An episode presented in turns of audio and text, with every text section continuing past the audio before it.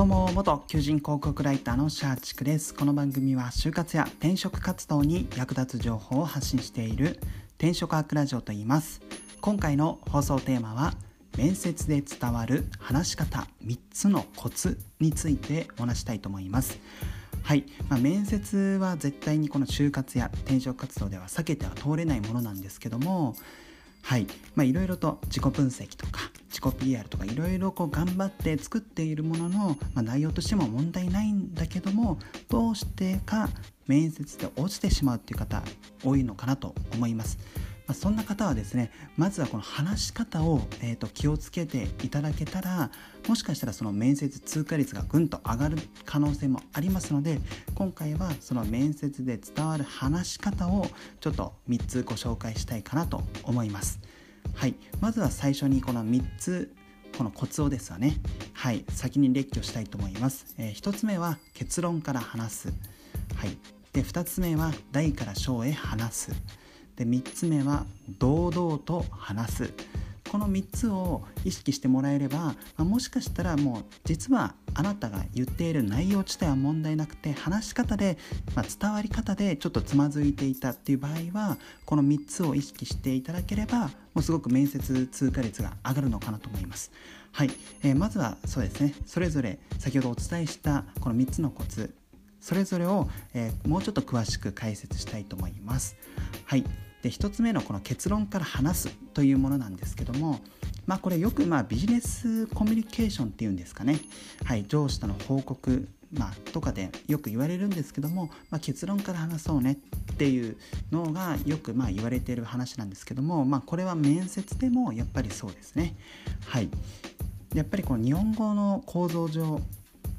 どうしてもこの説明をこうブワーって言った後に最後に「私は何々です」とかだから何々なんですみたいな形でこれ一番言いたいことというのが一番後ろに行きがちなんですけどもそれだと面接官の方っていうのは、えーと、なかなかこの何でしょう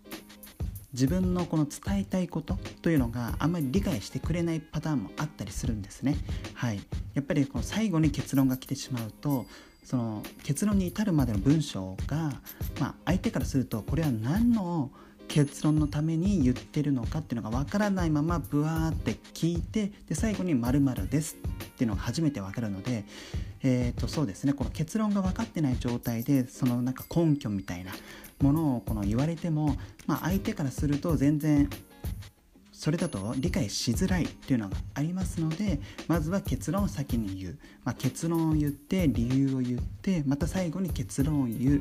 この、えーと、伝え方でもうかなり相手に伝わる話し方になるのかなと思うのでまあ一つこれを意識していただけたらなと思います。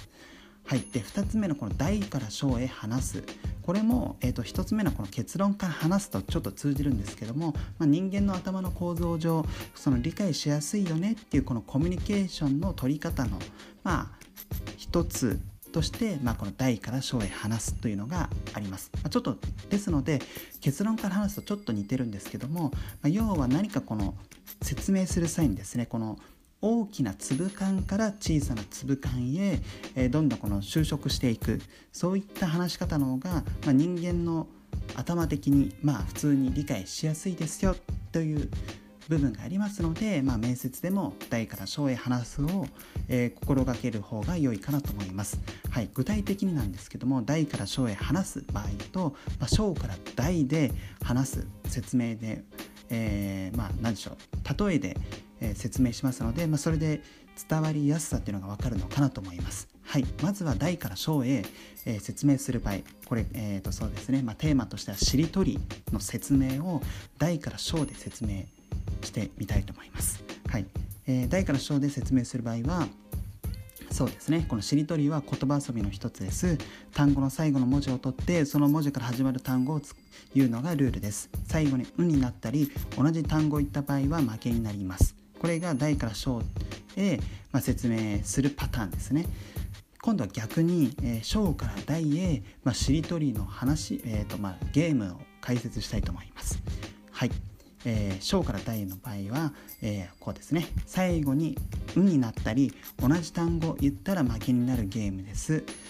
えー、単語の最後の文字を取ってその文字から始まる単語を言うのがルール。で言葉遊びの一つです。しりとりは。みたいな感じですね。どうでしょうか？どっちがすっと理解しやすいかって言ったらやっぱりこの大から小へ話すパターンかなと思います。はい。やっぱり物事大きいところからどんどん小さいところに行った方が、まあ、全体像をつかんだ上で、まあ、細かい話をしてくれた方が、まあ、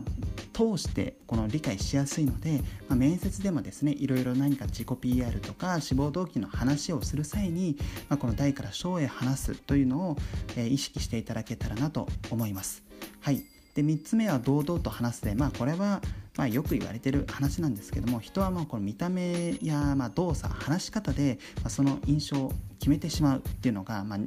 この人間心理学というか行動心理学としてありますのでやっぱりこのちょっとでも印象が悪いと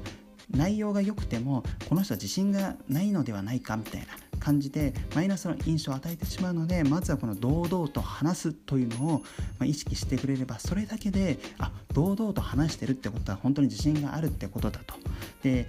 多少内容になんかちょっと突っ込みどころあるけどその堂々と言ってるからこれは間違いないだろうみたいな感じで、まあ、いい意味で都合よくこの解釈してくれますのでこの堂々と話すっていうのもすごく簡単でよく言われている話なんですけども効果は抜群ですので、まあ、ぜひ実践してみてはいかがでしょうか。はい、最後までご視聴いただきありがとうございます。話をまとめると、面接で伝わる話し方、3つのコツは、えー、結論から話す、大から小へ話す、堂々と話すでした。はい、明日の転職活動、そして就職活動の成功を祈りつつ、今日はこの辺でまた明日。